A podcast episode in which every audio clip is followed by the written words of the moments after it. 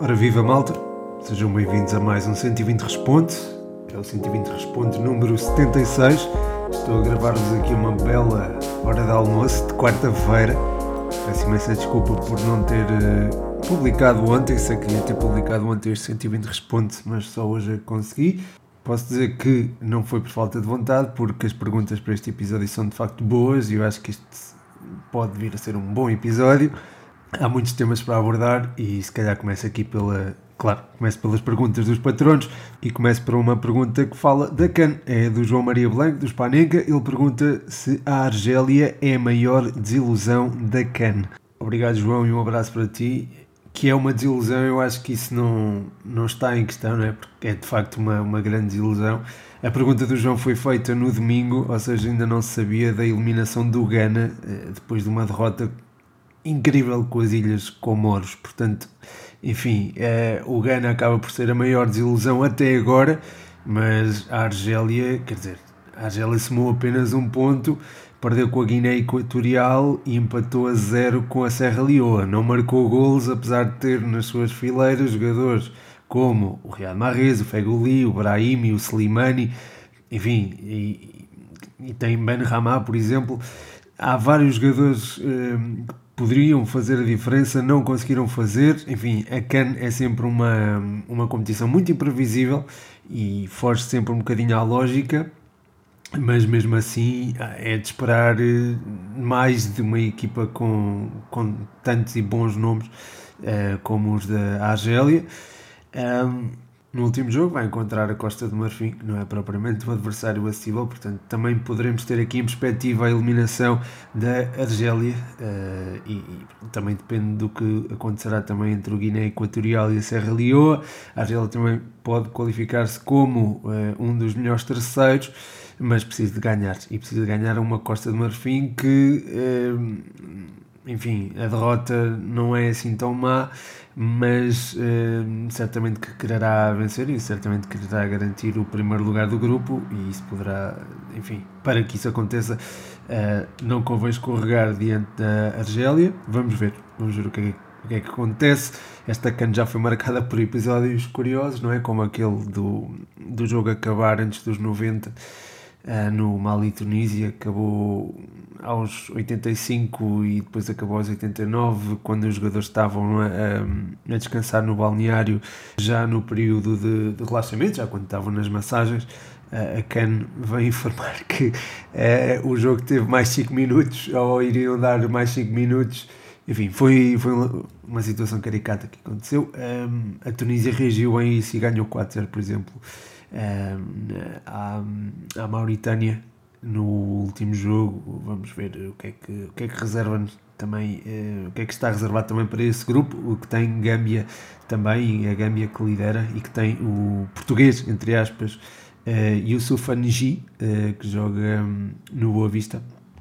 Portanto, temos aqui, enfim, uh, temos a Can está a ser uma competição interessante e acho que vamos ter mais surpresas e mais ilusões ao longo da, da competição.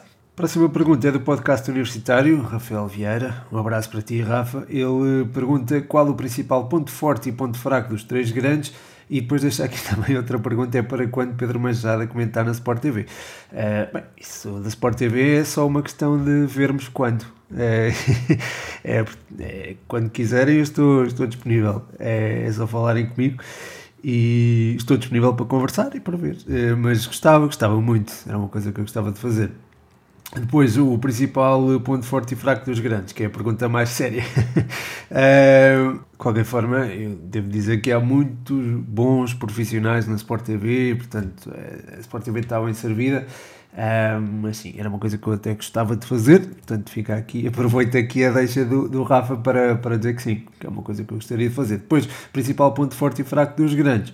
Ora bem, começando pelo Futebol Clube de Porto, eu acho que continua a ter um bom ataque à profundidade. Eu sei que Marega saiu, mas a equipa continua a ter esse ataque à profundidade muito, muito difícil de contrariar.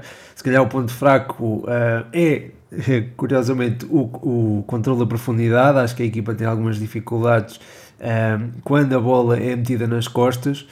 os centrais não são propriamente rápidos e depois os laterais, agora há esta, este problema do, das laterais do Porto estarem condicionadas, ou de haver várias lesões na, nas laterais do Futebol Clube do Porto, e eu acho que isso acaba por condicionar a equipa um, nesse aspecto. De qualquer forma, o Futebol Clube do Porto tem 12 golos sofridos na Liga, não é propriamente, não é muito, uh, e, e, pronto, acho que esse, esse de facto é, é um dos é um dos pontos fracos do Futebol Clube do Porto, ou aquilo que mais se evidencia depois podemos olhar para. Lá está, o, o ataque à profundidade é bom do Futebol Clube do Porto, a, eh, a dinâmica ofensiva da equipa também, mas acho que o aspecto mental é, enfim, a forma como conseguiram uh, duas reviravoltas seguidas frente ao Estoril, uh, isto para a Liga, frente ao Estoril e frente à, à Bessade, acho que revela também a, a alma da equipa, se bem que, enfim, contra a Bessade foi Uh, depois de uma expulsão que acabou por facilitar, mas eu acho que não tira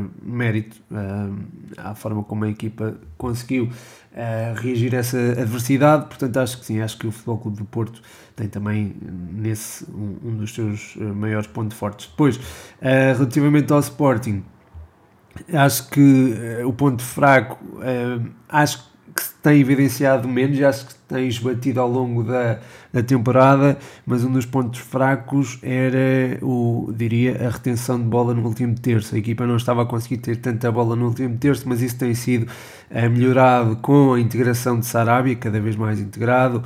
O Daniel Bragança também tem jogado mais, isso também ajuda a equipa a manter a bola no, no terço contrário. E eu acho que, lá está, acho que o Sporting está cada vez melhor, a nível ofensivo está cada vez melhor, é, lá está, é a melhor defesa da liga e isso também se traduz na forma como ataca é, ou defende logo também, lá está, no último terço. Portanto, seria esta solidez defensiva, a forma como a equipa pressiona seria se calhar o ponto forte desta equipa.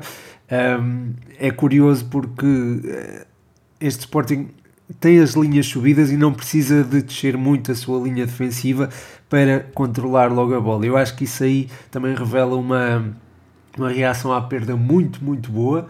E, lá está, acho que é, é por aí, é, o ponto forte do Sporting é por aí, é a tal reação à perda, a forma como defende é, logo no, na saída de bola contrária e a forma como defende bem. A equipa posiciona-se muito bem, portanto acho que isso é, é um dos fatores a destacar. Depois, em relação ao Benfica, ehm, o ponto fraco, lá, lá, está, tem, tem mudado.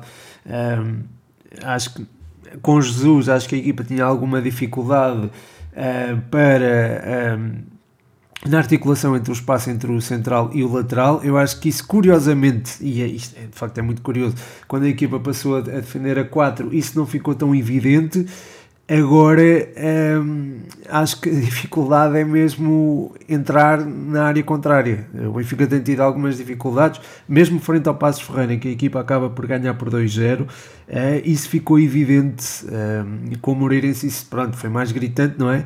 Um, é certo que a equipa fez vários remates, mas eu acho que há alguma dificuldade para conseguir criar perigo efetivo e esse acaba por ser um dos pontos fracos do Benfica, ou se calhar o, aquilo que me chama mais a atenção neste momento, ou com agora com, com o Nelson Veríssimo.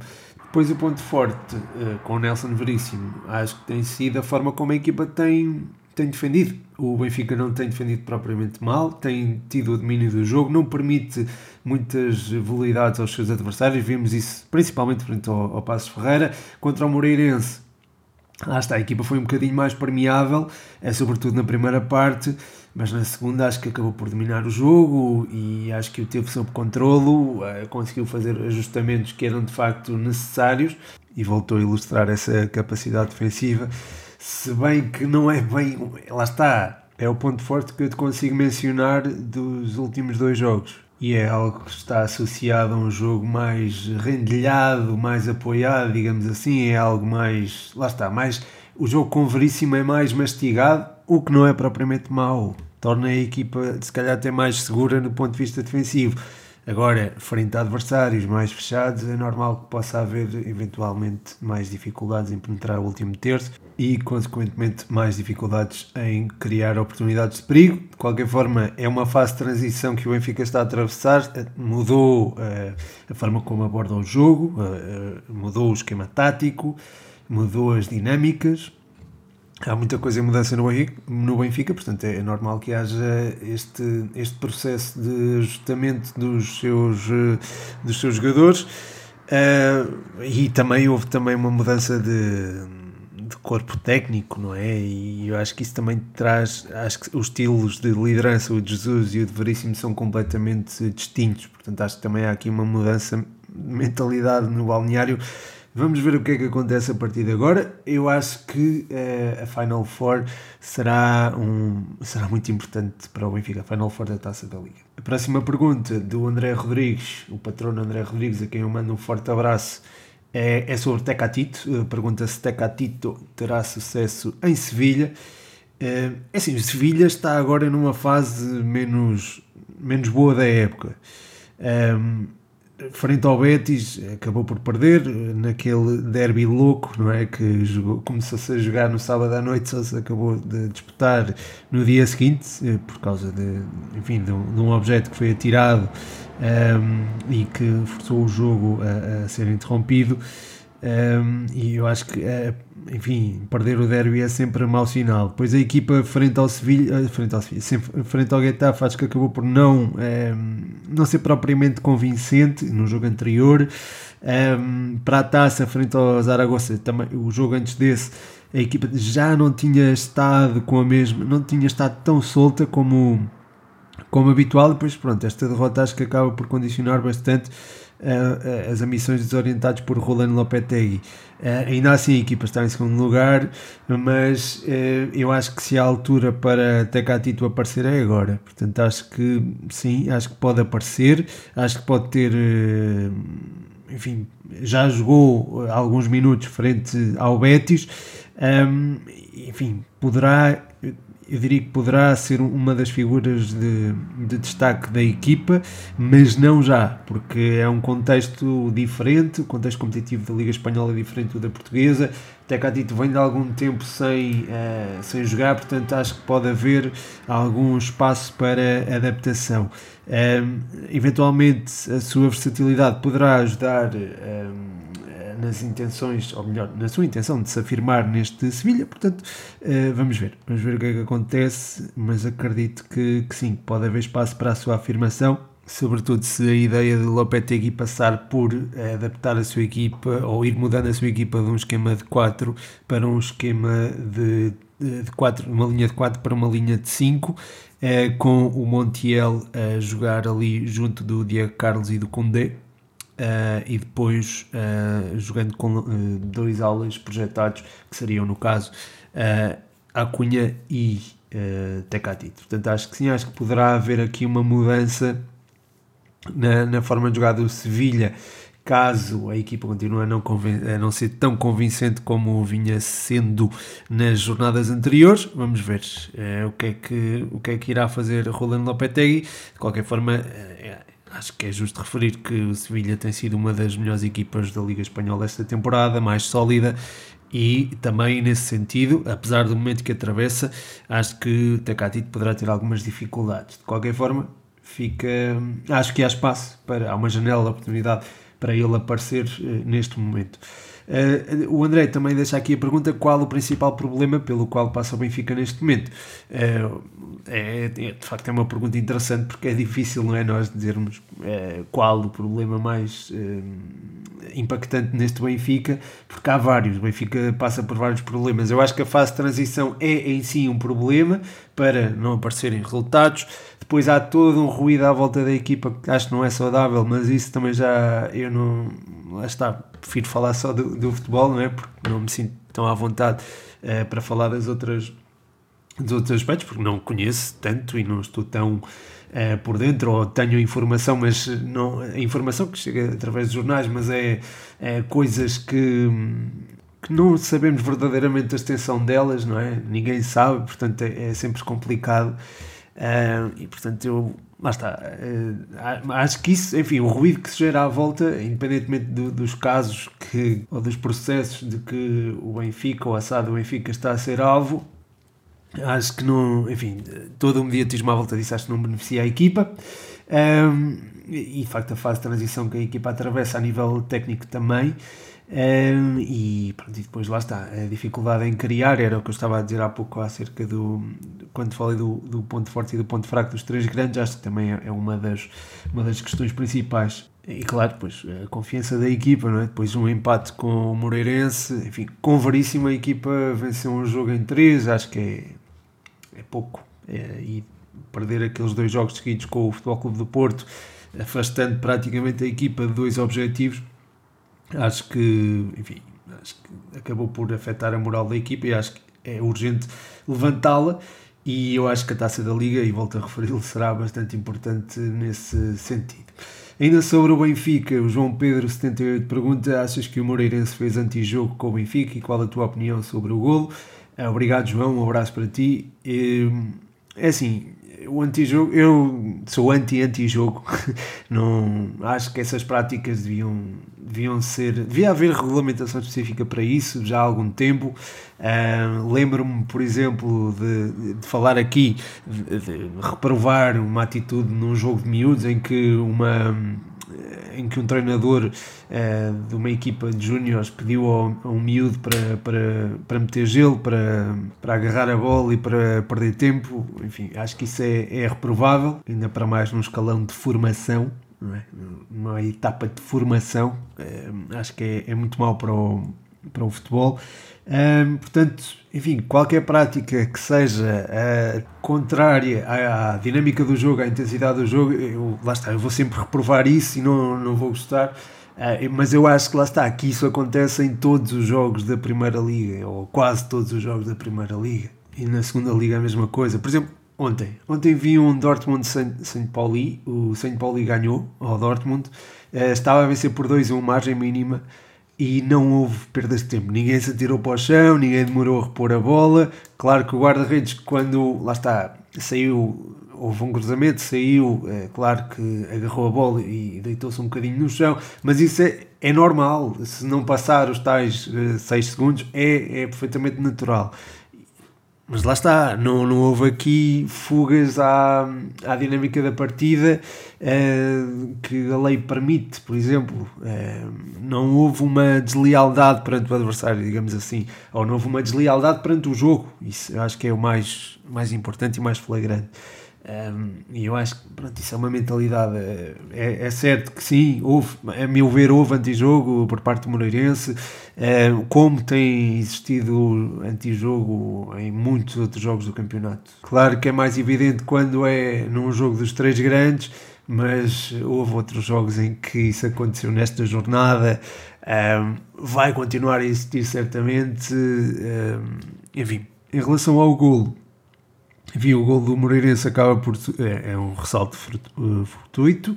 Um, o gol do Benfica acontece também eh, na, no seguimento do, também de um ressalto fortuito em que o Darwin acaba por uh, ser isolado, entre aspas, após a bola ressaltar no jogador do Moreirense.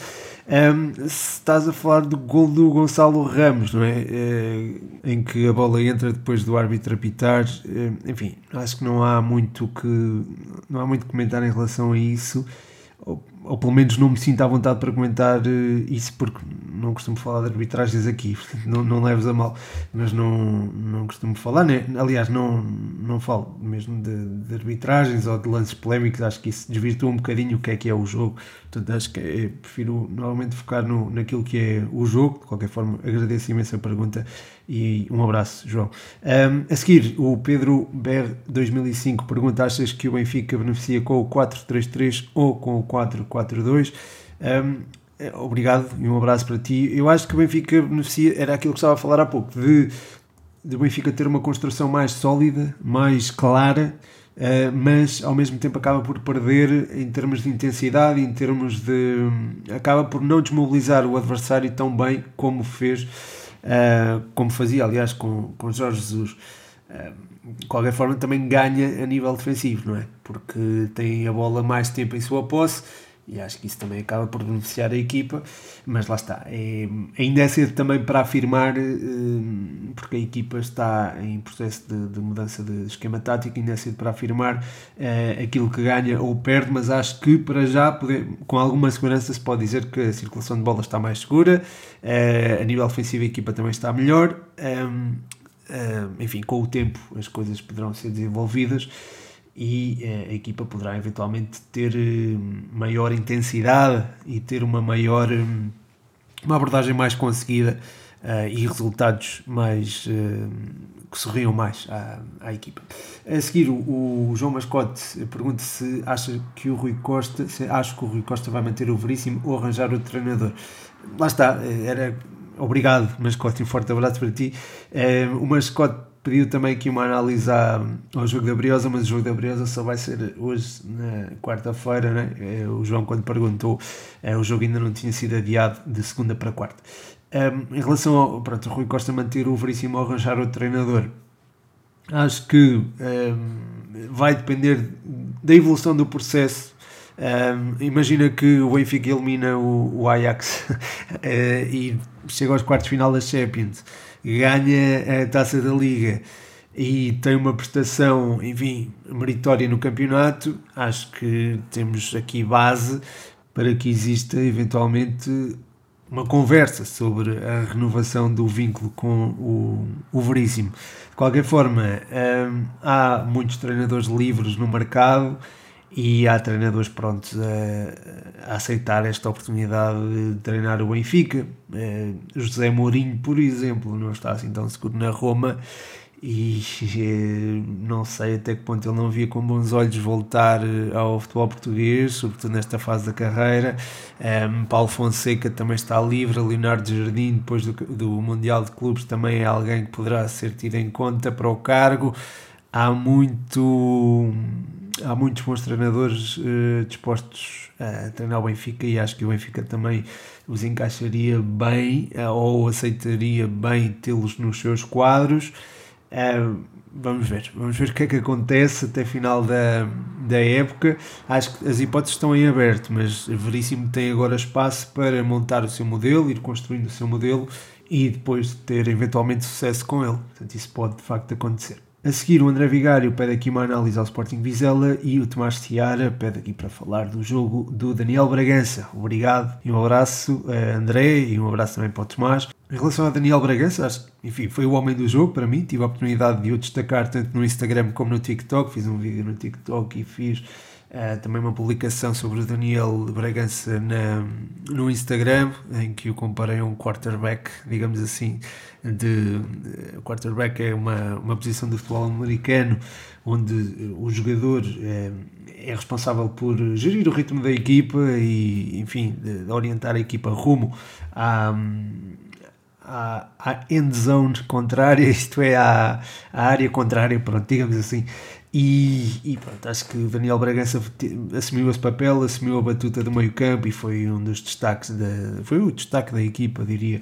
Eh, e acho que tem base ou apresentou argumentos para justificar mais chamadas ao 11 titular. Depois, uh, ah, e também devo dizer que a equipa fica muito mais confortável no último terço tendo Daniel Bragança. Acho que é, é um, jogador importante nesse sentido também. E é um jogador que pode ser titular tanto no meio-campo, a meu ver, como é, sobre uma das alas do ataque, mas é um bocadinho mais recuado e podendo uh, dar uh, aquela dinâmica do. enfim passar a ter três homens no, no, no, meio campo em que ele pode baixar e depois ficar eventualmente o Pote ou o Sarabia e o Paulinho. Ou eventualmente o Pote e o Sarabia também, embora eu acho que a equipa ficaria desguarnecida de uma referência ofensiva. Mas bem, em relação a analisar o Sporting Vizela, acho que o Vizela entrou bem no jogo, um, mas o Sporting soube, soube defender-se bem, aliás o Sporting acho que a solidez defensiva do Sporting vai me surpreendendo uh, cada vez mais e acho que a equipa tem, tem estado muito bem nesse, nesse sentido. E acho que isso também deverá ser tido em linha de conta para o resto do campeonato, porque acho que esta solidez defensiva do Sporting é qualquer coisa de, de se realçar. E acho que o Ruben Amorim trabalhou muito bem a equipa nesse sentido, ou desde que chegou acho que tem trabalhado a equipa muito, muito bem. Um, e lá está, e acho que isso ficou evidente. Depois, um, eh, lá está, o Sporting esteve no comando do jogo e acho que a partir daí foi um, ehm, sem, com, enfim, com maior ou menor adversidade ou com maior ou menor contrariedade, foi capaz de, de controlar o jogo, dominar o jogo, fez o 3-0, ou melhor, não fez, o gol foi anulado, mas se marcasse seria com toda a naturalidade. Portanto, acho que a equipa acabou por dominar um, em todos os pontos e acho que a vitória acaba por ser, de certa forma, eh, uma consequência normal daquilo que, que se passou. Portanto, acho que sim, acho que foi uma, uma vitória sólida do Sporting. Do Sporting, passa aqui para o Futebol Clube do Porto. O João Longa pergunta se o Porto fez bem em emprestar Sérgio Oliveira, estando ainda no campeonato, Taça e eh, Liga Europa. E o Eduardo Andrade, eh, grande Eduardo, pergunta o que o João Marcelo pode trazer para a equipa do Futebol Clube do Porto. Se não jogar e apenas ficar no banco, pode eh, afetá-lo? Uma boa pergunta, Eduardo. Obrigado. Eh, e uma boa pergunta também do João. grande abraço, grande abraço para o João e para o Eduardo.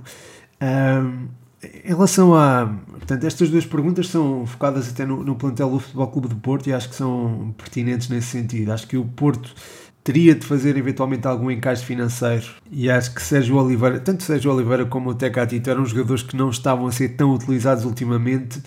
Desconheço se isto estava relacionado ou não com eh, possíveis saídas de ambos os jogadores para outra, outras uh, paragens ou, ou com a proximidade do final do vínculo, no caso do Tecatito. Um, enfim, acho que são dois jogadores que o ano passado foram fundamentais para o Futebol Clube do Porto, para o sucesso na Champions. Um, o Tecatito chegou mesmo a ser apelidado de melhor jogador do Porto pelo Vitor Bruno, adjunto do Sérgio Conceição. Portanto, isso está evidente eh, a importância dele. Um, enfim, este ano foram, a, sua influência foi sendo diluída, o Luís Dias apareceu, Vitinha também apareceu em grande destaque, mas acho que a profundidade do plantel acaba por se ressentir com a saída destes dois, porque um, ehm, eles estavam presentes quando era preciso chamar alguém e neste caso, enfim, não, não, não estão, não estarão. Um, ehm, eventualmente o Fábio Vieira pode ser uma solução, mas eu acho que o Fábio Vieira é muito mais segundo avançado que propriamente um, um terceiro médio, digamos assim. Um, e lá está, aí o Futebol do Porto pode ressentir da, da, ausência de Sérgio Oliveira, que é alguém que é de facto é, um bom parceiro de Mateus Uribe, um bom companheiro do Seis, é alguém que também pode fazer essa posição e pode ir alternando com o seu colega de setor.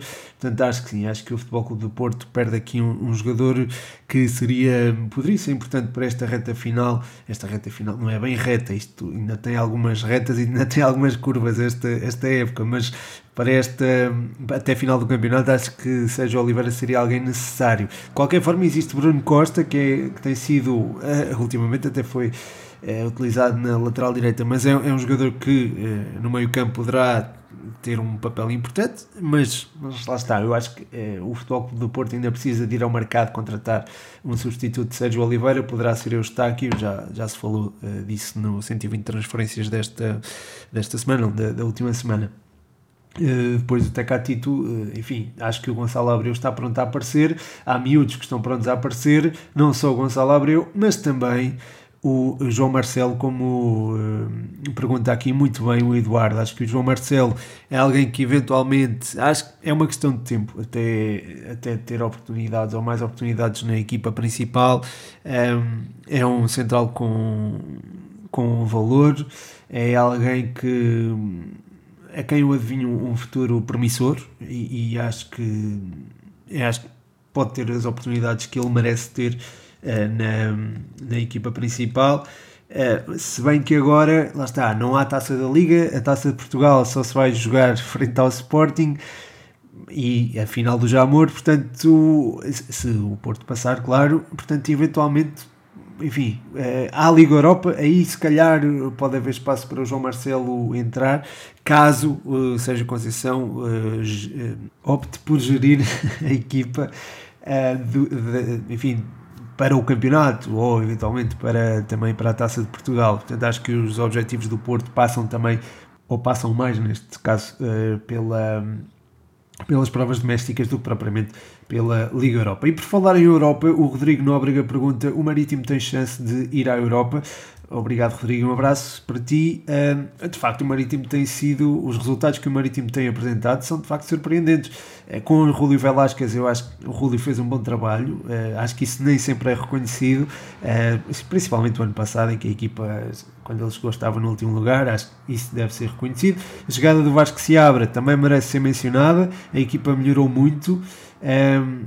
Melhorou muito. Quer dizer, eu acho que não foi, acho que teve a sorte que não teve, uh, por exemplo, com o Rúlio Velasquez, uh, mas uh, também foram potenciados alguns jogadores que não estavam a ser, isso também deve ser dito. de facto, quatro vitórias nos últimos cinco jogos catapultaram a equipa para uma posição de, enfim, que permite sonhar com outros patamares, mas eu acho que ainda é cedo para se falar nisso, até porque, enfim, apesar do Portimonense estar a perder um bocadinho de gás, é, é sempre uma equipa a ter em conta, tem muito talento individual. O próprio Vitória de Guimarães, a mesma coisa, está no mesmo processo, digamos assim, que o, que o Portimonense. Há também a ter em conta um Estoril que também não tem estado muito bem, mas. Um, é também uma equipa que acho que merece toda, toda a consideração nesse sentido.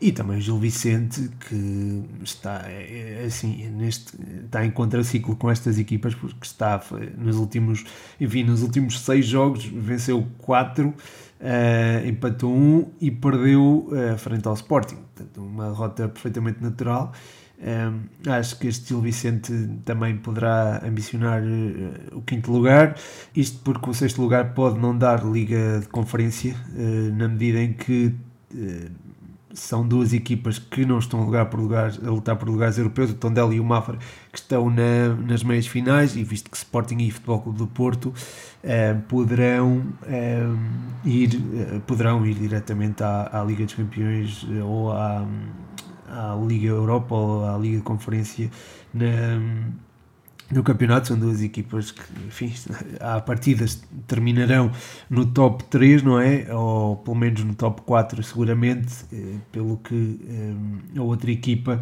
poderá ir à Europa. Não sei até que ponto é que Mafra e, e Tondela, não, não tenho conhecimento disso, não sei até que ponto estarão eh, interessados, inscritos na, nas competições europeias, é preciso fazê-lo. Não sei se isso aconteceu ou não. É, se se apurarem para a final, acho que têm presença garantida na, na, nas competições europeias do próximo ano. Portanto, acho que é, é promissor para, para estas equipas e acho que retira também é, a possibilidade a várias equipas, peço desculpa, a várias equipas para chegarem ao, ao sexto lugar ou ter o sexto lugar como é, lugar de classificação para as competições europeias. A seguir o Miguel 45431 pede aqui uma análise aos europeus de handball e futsal. Eh, pergunta também, e no campeonato, quantos candidatos? Dois ou três? Obrigado, Miguel. Um abraço para ti. Eu não me sinto muito confortável a falar de outras modalidades que não futebol, não me sinto uh, à vontade para falar delas. Acho que não era justo também publicar alguma coisa a falar de, delas. Portanto, acho que não. Enfim, agradeço a tua pergunta, mas acho que não, não me sinto muito abalizado para o fazer. Posso dizer que ontem vi o final, o, mesmo o finalzinho do Portugal-Holanda de handball, fiquei triste Uh, mas, mas pronto, é, é, mesmo só na, na perspectiva de ver o jogo e de, de torcer por Portugal, não é no aspecto tático e, e também técnico, eventualmente eu não, enfim, não, não percebo muito, sei as regras, claro, mas não, acho que não, não estou tão à vontade para falar uh, comparativamente com, com o futebol. Uh, relativamente ao campeonato, dois ou três candidatos, eu acho que são cada vez mais dois. O empate do Benfica frente ao Moreirense acho que tira um bocadinho a equipa dessa corrida. É certo que até final do campeonato poderá estar mais ou menos tranquilo ou pelo menos com menos pressão, eventualmente construir a próxima temporada. Eu acho que o foco será mesmo esse. Eh,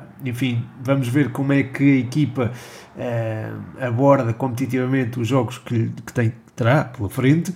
Volto a dizer que eu acho que é muito importante a, a taça da Liga para o Benfica. Uh, depois, acho que o Porto e Sporting depende de, até onde chegarem na, nas competições europeias. Eu acho que isso também poderá ser influente uh, para a eventual perda de pontos destas duas equipas. Uh, o mercado de janeiro também poderá abanar um bocadinho a estrutura de ambas as equipas. Vamos ver. Vamos ver o que é que acontece, eh, mas eu estou inclinado a dizer que são dois e não três candidatos até ao final da, da temporada. Passando agora para o futebol internacional, tenho várias perguntas engraçadas sobre o futebol internacional. Um, o João Mascote pergunta aqui qual poderia ser o substituto de Gozens eh, e depois pergunta se Coutinho relançará a carreira e voltará ao topo. De facto, eh, mais um abraço para ti, João, e obrigado pela pergunta. De facto, o Coutinho apresentou-se em ótimo nível, a fazer lembrar os tempos áureos do, do Liverpool frente ao, frente ao Manchester United e, e a sua entrada no jogo acho que fez, fez toda a diferença. Se vai, poder, se vai poder voltar ao topo, não sei. Não, não sei se irá acontecer. É certo que tra traz um enorme capital de confiança para esta.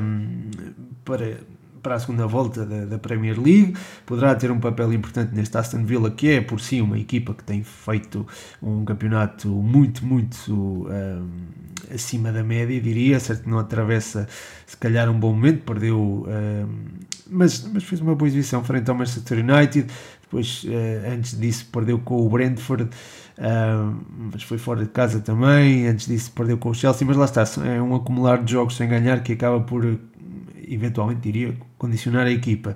Um, de qualquer forma, acho que o Felipe Coutinho tem espaço para brilhar e tem espaço para aparecer. Não sei se um, o capital de confiança que trará de, aqui de, de, do Aston Villa poderá fazê-lo catapultar para outros patamares eh, ao serviço do Barcelona Uh, vamos ver, isso, isso é tal coisa que também é preciso esperar para ver. Em relação ao eh, substituto do Gozans na Atalanta, eu já tinha falado, eu já tinha falado com o João acerca de eventualmente o Diogo Dalot ser um bom substituto. Acho que é um jogador que tem, é, conhece o futebol italiano, tem a cultura do futebol italiano é, bem é, vincada nele pela temporada ao serviço do Milan.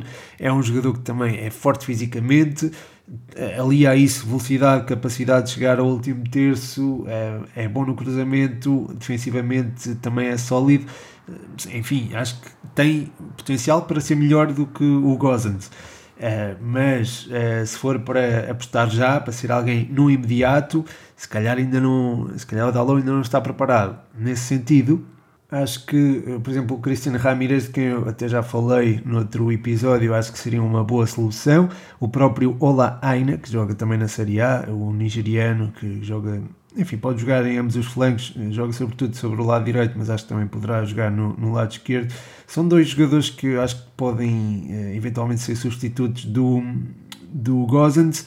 Um, o Lazovic, Darko Lazovic do Verona também é alguém, uma, também seria uma alternativa interessante porque é alguém que tem uma excelente chegada à área uh, e também conhece a Série A como ninguém, portanto, eventualmente estes três poderão ser uh, os jogadores que poderão eventualmente uh, substituir o Robin Gosens.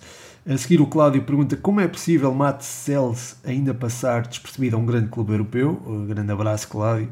Um, o Matt Sells é o guarda-redes do, do Strasbourg e, de facto, é um, é um guarda-redes que uh, tem um instinto fantástico. Acho que, uh, a nível de instinto, uh, na Ligue 1, talvez esteja superado só pelo Anthony Lopes. Ou, ou, então, acho que não até taco a taco. Um, mas, de facto, o percurso de carreira do Matt Sells foi um bocadinho um, diferente, ou um bocadinho debaixo do radar, não é? Porque quando foi para o Newcastle uh, as coisas não correram tão bem, jogou uh, pela equipa principal na, quando a equipa estava ainda no Championship. Uh, depois foi para o, para o futebol francês. antes de estar no Newcastle, esteve no, no futebol belga. Ele é belga.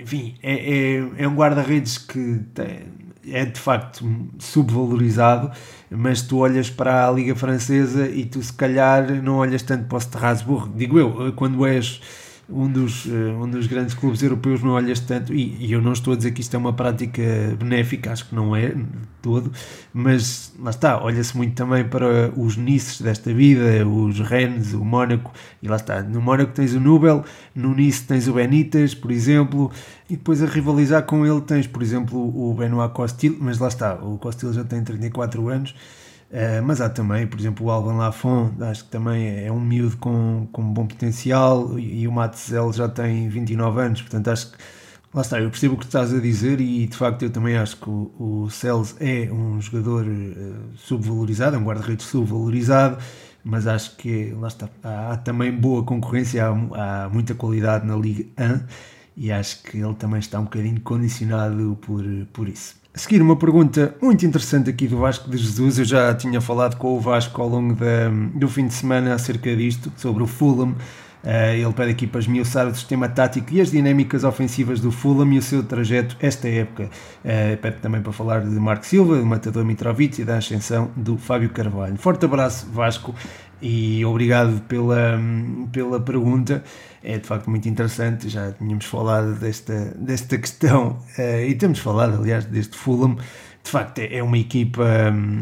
é uma equipa em evidência na Champion, no Championship é uma equipa que merece uma análise mais aprofundada e eu de facto irei fazer aqui no podcast e irei também fazer no Patreon, em patreon.com.br futebol 120, eh, podem ir lá para apoiar o projeto e pronto, vai ser uma, uma rubrica, irei iniciar com o Fulham de Marco Silva, mas poderei fazer sobre outras equipas e irei também fazer um Olheiro 120 em exclusivo no Patreon, também acerca do, do Fábio Carvalho, que o Vasco uh, destaca aqui e muito bem. Mas bem, este uh, Fulham parte de um 4-2-3-1, uh, eh, que é de facto desmontável para um 4-4-2 quando o Fábio integra as, as, zonas de finalização e, enfim, integra-se também com o Mitrovic lá na frente.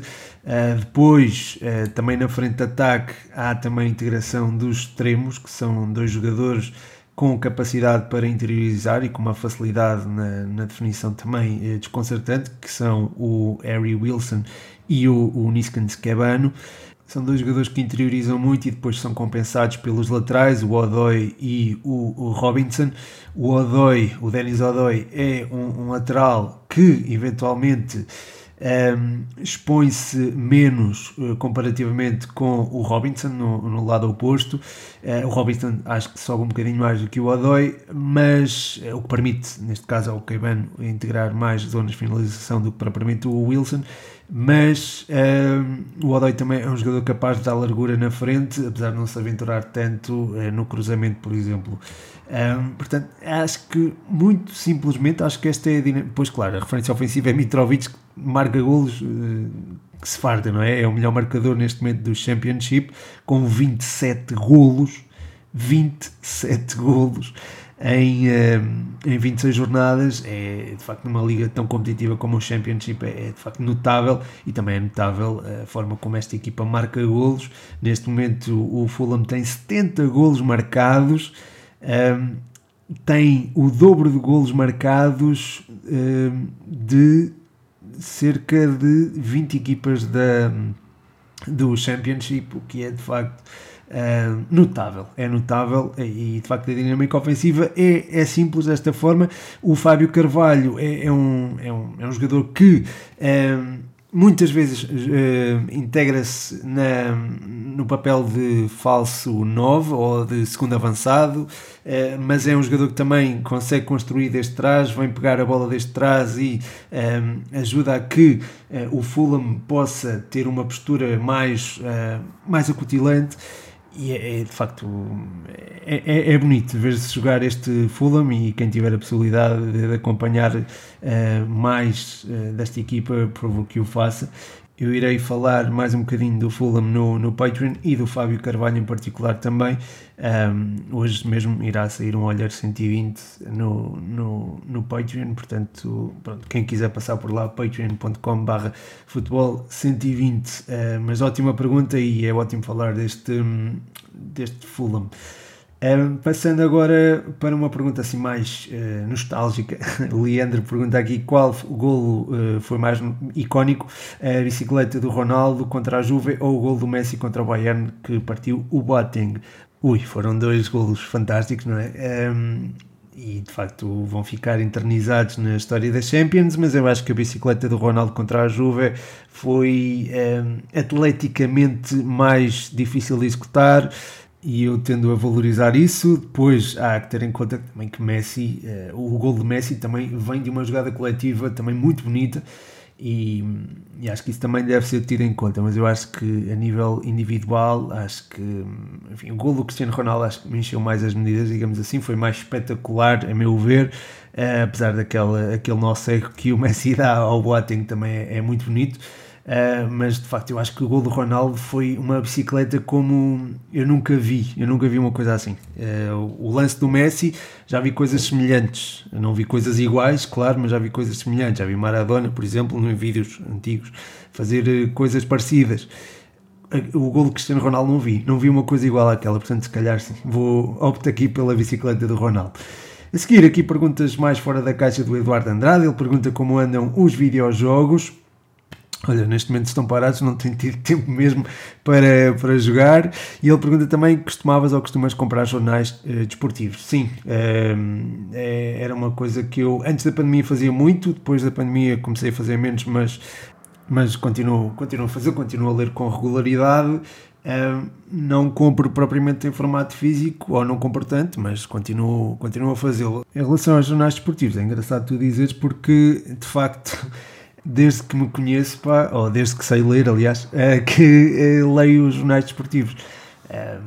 Antes não lia tudo, não, se calhar não tinha capacidade para ler tudo, lia só as, as letras, os títulos e, e folheava as páginas do jornal que o meu pai comprava e via as imagens e tal, e gostava mas depois com o tempo fui lendo de uma ponta à outra e sempre, sempre gostei de fazer lembro-me de uma caracterização que me fizeram também bastante interessante que tem a ver com os jornais. Uh, uma, uma pessoa supostamente viu-me e não tinha a certeza se era eu. Uh, então uh, disse a, a, uma amiga nossa que temos em comum que não tinha a certeza se era eu, mas era alguém que estava com uma garrafa de água e com o jornal na, na mão. Ao que a nossa amiga diz, então se tinha o jornal na mão, de certeza que era ele. Portanto, era, essa era uma, uma característica que eu tinha de andar sempre com o jornal é, não precisava de ser desportivo, mas eu gostava de sempre ter um, um jornal ou uma revista. Ou, e pronto, quando, quando andava, sobretudo quando andava de transportes públicos, agora com, com o carro não tenho andado tanto, mas era uma coisa que eu gostava muito de fazer. Uh, estar no, ir para casa, ler o jornal ou ler, ler uma revista, uh, mas normalmente era jornal, era um jornal desportivo. Uh, e acho que sim, acho que, enfim, sempre acaba por ajudar a fomentar o gosto pela leitura. Um, se bem que pronto, se, se, é para ler a sério, acho que a malta tem que ler livros e não jornais, e pronto, nomeadamente os livros da escola. um, mas pronto, foi uma pergunta aqui fora da caixa, como é habitual aqui do Eduardo. Muito obrigado, Eduardo, e um abraço para ti. É uma boa pergunta também para acabar o episódio. Muito obrigado a todos os que ouviram até ao fim. Muito obrigado a todos os que deixaram perguntas. Um forte abraço. Meu nome é Pedro Machado e este foi mais um 120 Responde.